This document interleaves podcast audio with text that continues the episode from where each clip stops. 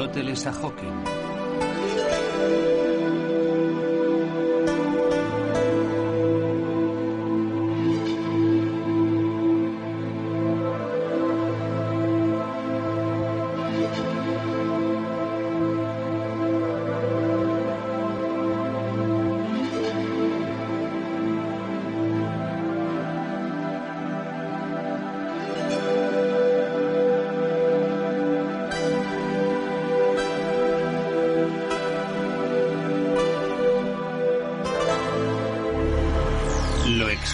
La naturaleza.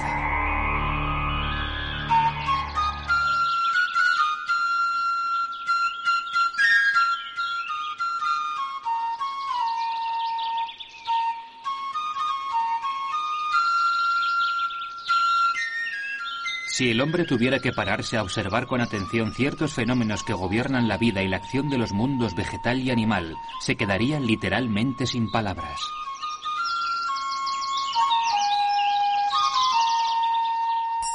A mediados del siglo XIX, un ocurrente médico ortopédico, Dr. Pravaz, inventó la jeringuilla. La introducción de una aguja en la piel para administrar un medicamento se consideró un gran logro en su día.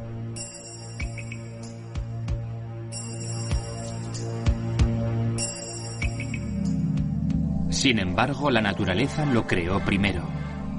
Si estudiamos las serpientes, nos daremos cuenta de que su cabeza y su boca poseen un mecanismo semejante al de la jeringuilla. Está formado por la glándula que contiene el veneno, el conducto que lo transporta y por una serie de dientes especiales en la mandíbula superior. Estos dientes son huecos, perforados en su interior y terminados en una punta afilada. Cuando la serpiente muerde a su presa, los músculos que rodean la glándula se contraen, forzando al veneno a salir, y desde la punta de unos de esos dientes, el líquido penetra en el cuerpo extraño. Dicho de otra forma, como una intervención quirúrgica en toda regla.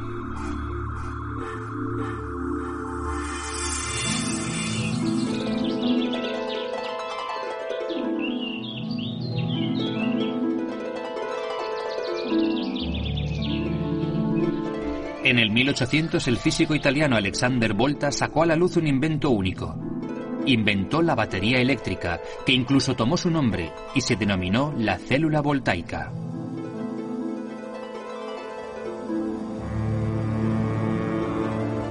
Este invento se consideraba el mayor logro científico que el mundo había conocido.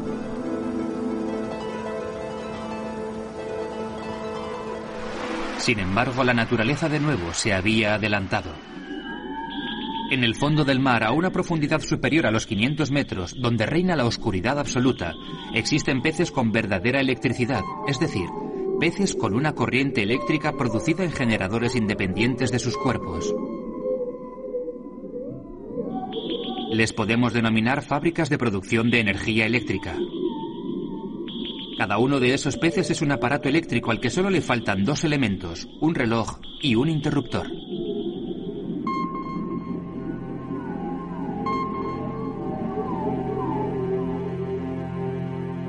Todo el mundo cree que Joseph Montgolfier es la primera persona del mundo que en 1777 consiguió idear un paracaídas.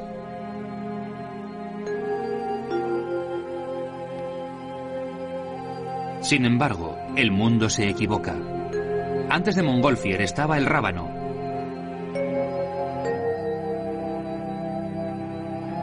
Si observamos con detenimiento las raíces del rábano cuando vuelan en el aire para ser esparcidas por la naturaleza, todas se encuentran atadas a un delicado y a su vez resistente trozo de pelusa, que es un paracaídas microscópico.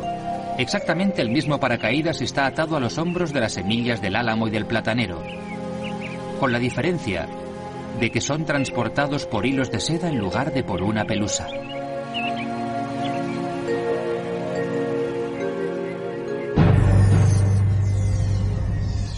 Vivimos en la era espacial. Miles de científicos de todo el mundo están continuamente inventando nuevos aparatos, tanto para la exploración del espacio exterior como para que el hombre pueda colonizar otro planeta. Muchos de los instrumentos utilizados por la comunidad científica en la actualidad son una fiel imitación de los sorprendentes órganos de algunas serpientes o insectos.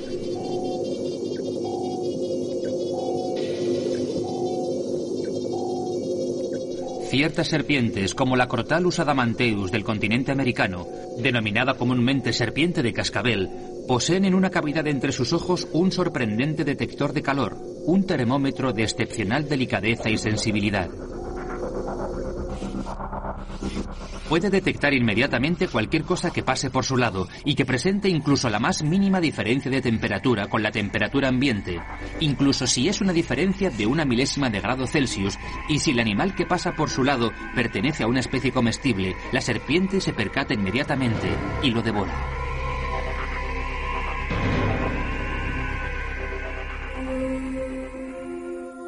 Basándonos en este mecanismo de la serpiente, los científicos americanos inventaron un significativo instrumento termométrico y con él, por primera vez, el satélite MIDA tuvo como misión el meticuloso registro de la temperatura de los niveles atmosféricos.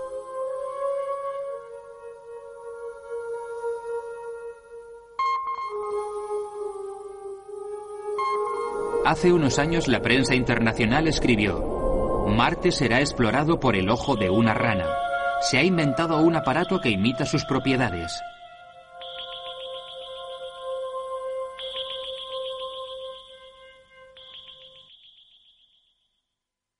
La rana percibe inmediatamente la existencia de microorganismos. Cuando neurofisiólogos estudiaron con detenimiento el ojo de la rana, se percataron de dos propiedades. La primera es que solo ve lo que está cerca y es de interés inmediato para ella. Y segundo, en momentos críticos pone en movimiento partes de su cuerpo de manera automática sin la intervención de la energía de su cerebro. Resumiendo, la rana posee un segundo cerebro en el ojo.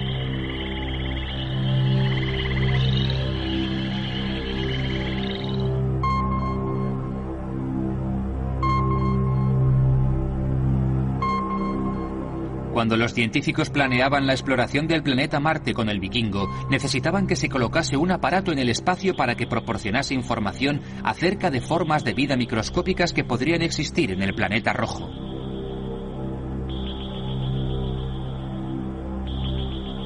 El aparato que idearon era un instrumento que funcionaba como el ojo de una rana.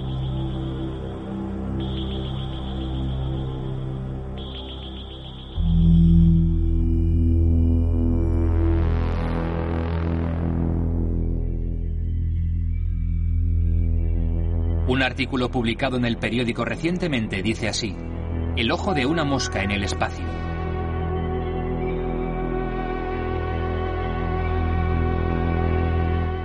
Los astronautas fotografían información acerca de las estrellas con una nueva cámara.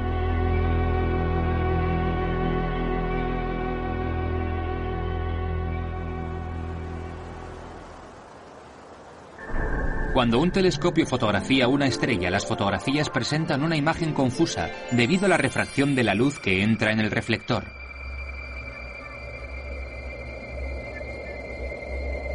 Sin embargo, si el reflector se divide en lentes más pequeñas, de acuerdo con el ojo poliédrico de una mosca, entonces se registran entre 100 y 500 imágenes de cada fotografía, y al final se reúne toda la información de cada fotografía y tenemos una representación total y clara de la parte del espacio que hemos fotografiado.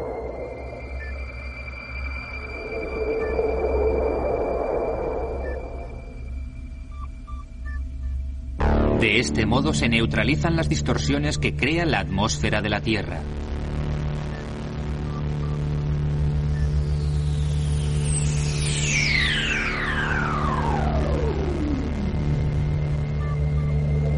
La astronomía visual tiene una deuda de gratitud con ese pesado insecto llamado mosca.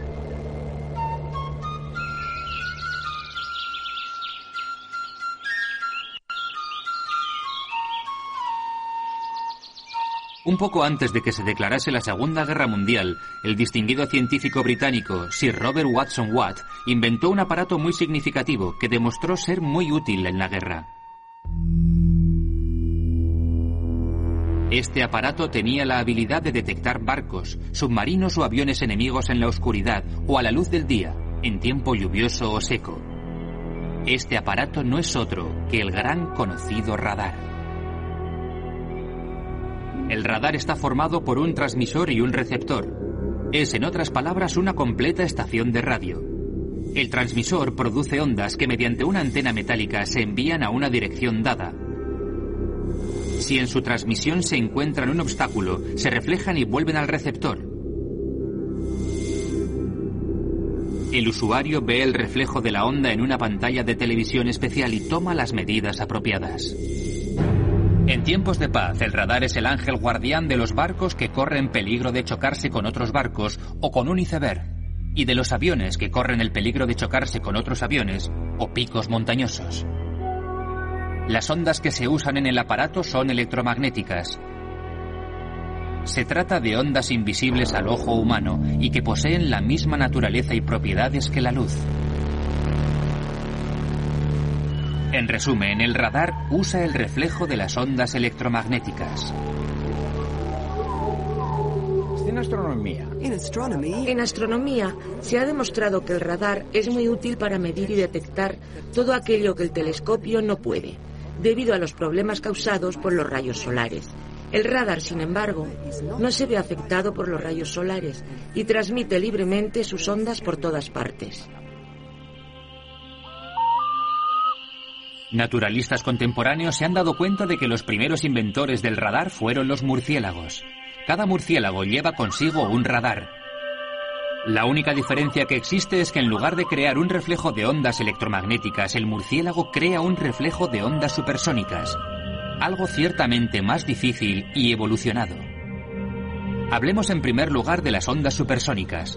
Cuando un cuerpo experimenta un movimiento vibratorio, se produce sonido. El número de vibraciones por segundo se llama frecuencia. Cuando la frecuencia es muy alta, se convierte en supersónica. Cuando alcanzan las 20.000 vibraciones por segundo, el oído humano no puede percibir el sonido producido, porque es supersónico. Cuando las vibraciones son inferiores a 16, hablamos de subsónicas.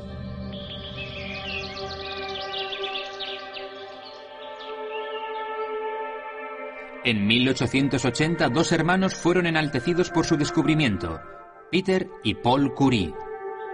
La enorme transmisión de energía creada por el sonido supersónico las convierte en especialmente interesantes.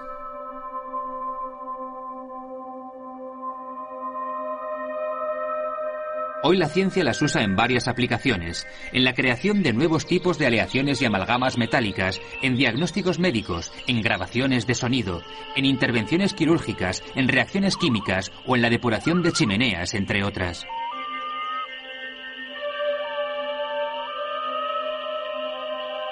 Volviendo a ese inquietante mamífero, el murciélago, observamos que aunque tenga poca capacidad de visión, se mueve de manera muy rápida y cómoda en la oscuridad. Y no solo puede volar, sino que también captura muchos insectos en la oscuridad total, sin chocar con cables eléctricos, columnas o paredes. Experimentos científicos recientes han resuelto el misterio de la orientación automática de los murciélagos. En un experimento científico, los ojos de un murciélago permanecieron totalmente cerrados. Sin embargo, el murciélago volaba cómodamente y capturaba mosquitos y otros insectos sin que tener los ojos cerrados fuese un problema. Las emisiones son cortas e intermitentes, normalmente 20 a 30 por segundo, dependiendo del tipo de murciélago.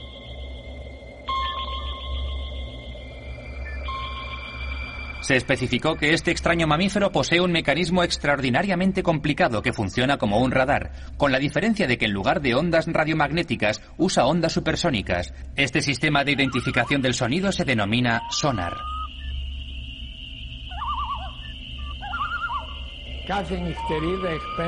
Cada murciélago emite sonidos, ruidos desde su laringe.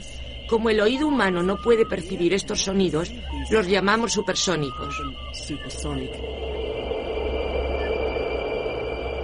Los sonidos supersónicos se emiten desde las fosas nasales, que junto con la nariz tienen un mecanismo semejante al micrófono que dirige el sonido a un punto concreto. El resultado causa asombro, sorpresa, sobrecogimiento. Estos mecanismos de los murciélagos se pueden encontrar también en los delfines, que emiten ondas supersónicas a una frecuencia de 200.000 vibraciones por segundo. Esta transmisión y recepción de ondas se pueden encontrar también en el mundo de los insectos. Experimentos científicos demuestran que las antenas de muchos insectos funcionan como transmisores y receptores. La polilla es el insecto que más devoción siente por la música. La polilla tiene un equipo completo de radio. La polilla hembra transmite el mensaje desde una ventana abierta de la casa.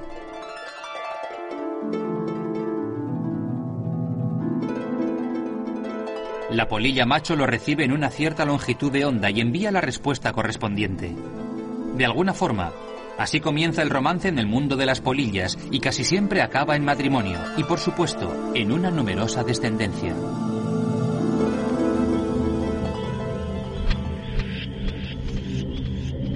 La ciencia de la biónica contemporánea busca todo tipo de información en el ilimitado mundo de los modelos de la naturaleza. La sabiduría tecnológica es simplemente una imitación de la sabiduría de la naturaleza. El estudio de los métodos y procedimientos biológicos conduce a la resolución de problemas tecnológicos, mecánicos e incluso matemáticos.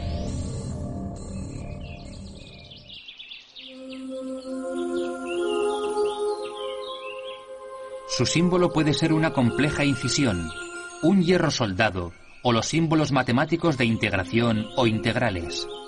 Nos encontramos ante la presencia de una poderosa alianza entre la biología, el conocimiento tecnológico y las matemáticas.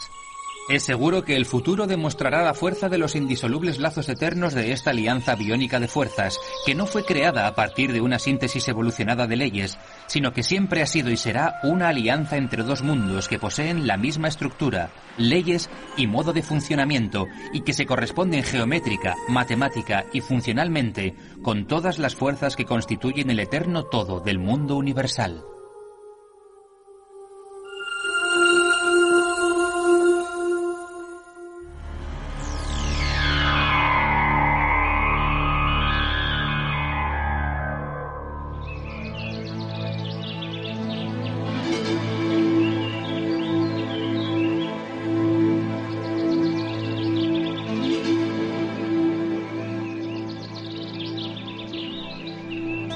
Teoría de la evolución de Darwin.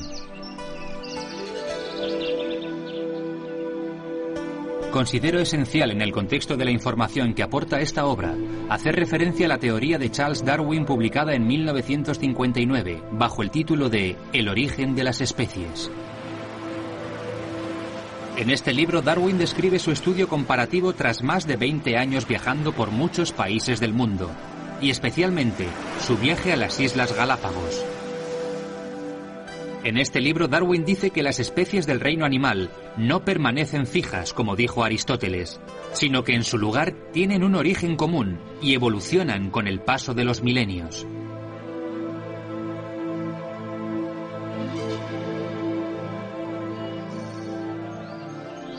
Solo sobrevivirán aquellas especies del reino animal y vegetal que puedan adaptarse a su entorno, ya que ese entorno está formado por fenómenos geológicos, físico-químicos y otro tipo de fenómenos.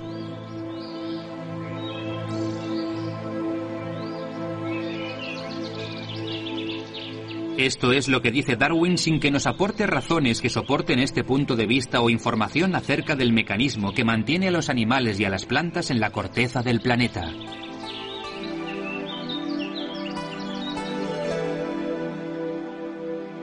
El punto de vista de Darwin sorprendió a la comunidad científica de su tiempo, por la sencilla razón de que si la teoría de la evolución fuese tal y como él sostiene, cada hombre racional tendría que ir hacia atrás en el tiempo para descubrir sus ancestros, los monos. Darwin, que había estudiado teología, se consideraba ateo y era motivo de mofa en publicaciones de la época en la que le consideraban descendiente de los monos.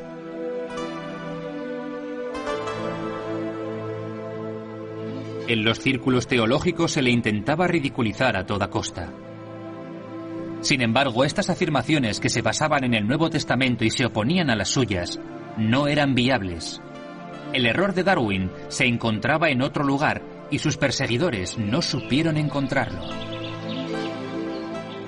Actualmente, en un periodo que ha sido testigo del sorprendente avance de la ciencia en cuanto al principio y estructuras del mundo, Bajo la mirada vigilante del pensamiento crítico, la teoría de Darwin constituye una utopía, una falacia.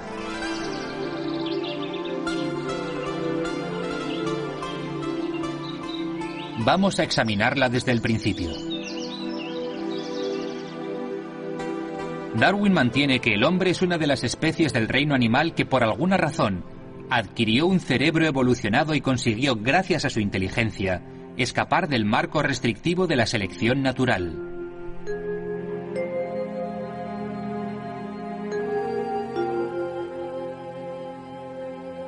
Resulta fácil refutar su punto de vista por la sencilla razón de que el cerebro humano no constituye un elemento evolutivo de la naturaleza, sino que se creó para proporcionar raciocinio, sabiduría y omnisciencia mientras que el cerebro de cualquier otro animal es limitado e individual.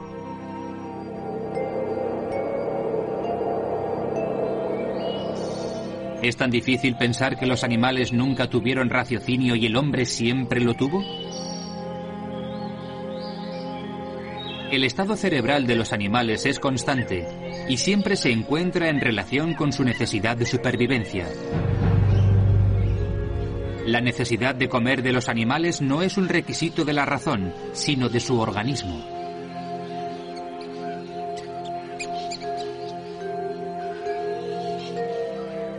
Que sientan frío o calor no reside en su pensamiento, sino en su pelaje. La reproducción en el reino animal no es solo un derecho adquirido de su instinto, mientras que la reproducción en el hombre pertenece a una elección, a un pensamiento acerca de la situación social y de la institución familiar, y se lleva a cabo con éxito bajo la soberanía del placer.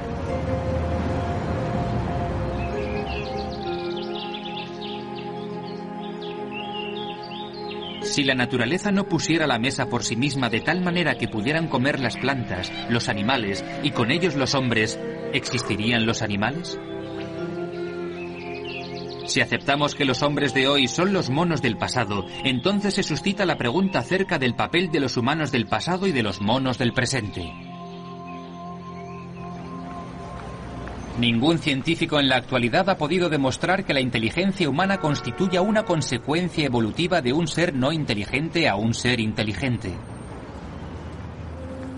Ningún científico ha podido demostrar que el código genético de las especies tienda al cambio de una especie a otra.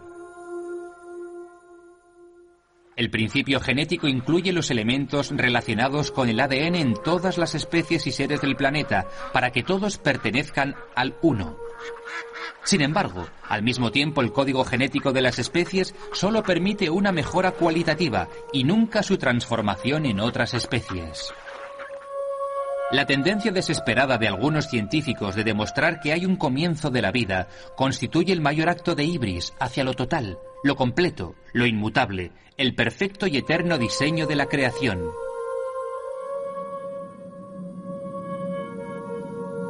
La deidad como fue concebida por Platón, Aristóteles, Anaxágoras, Heráclito, debe constituir el comienzo de todos los seres para los intelectuales. Aristóteles mantiene que en la obra de la naturaleza predomina la ley, no la casualidad ciega, sino el significado y el propósito.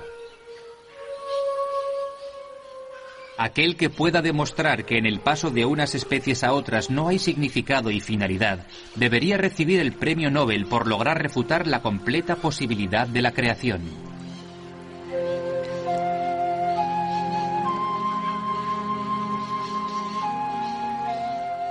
Platón describe dos arquetipos en su mundo de las ideas. Los arquetipos siempre fueron y siempre serán. Las leyes son infinitas e inmutables. Bajo ellas se subsumen las especies y el gen de todos los seres de la naturaleza. El arquetipo de cada especie tiene múltiples posibilidades de evolución que, sin embargo, no sobrepasan la propia especie. Las especies no pueden cambiar porque su continuidad está dentro de ellas. En la actualidad no podemos decir que provenimos de los monos y estos de los peces y estos del plancton de un organismo unicelular. Esto se puede denominar una violenta afrenta al sentido común.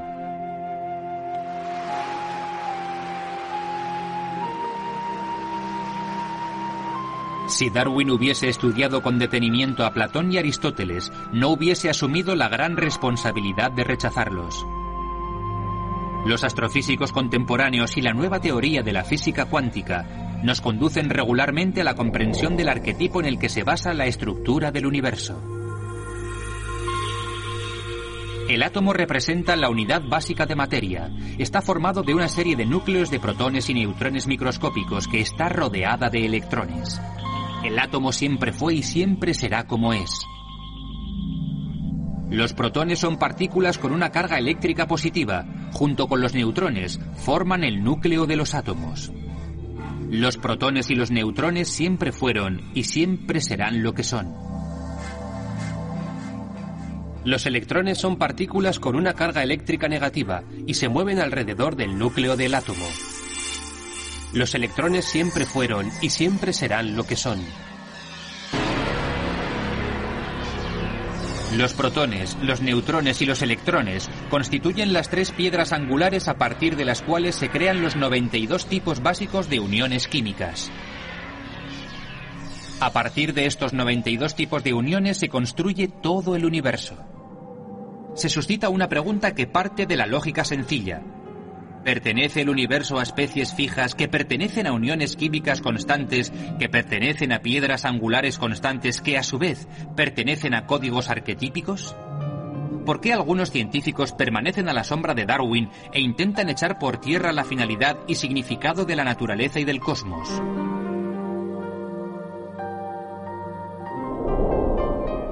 ¿Por qué no honran la elección de Dios de situar al hombre en la cima de la creación?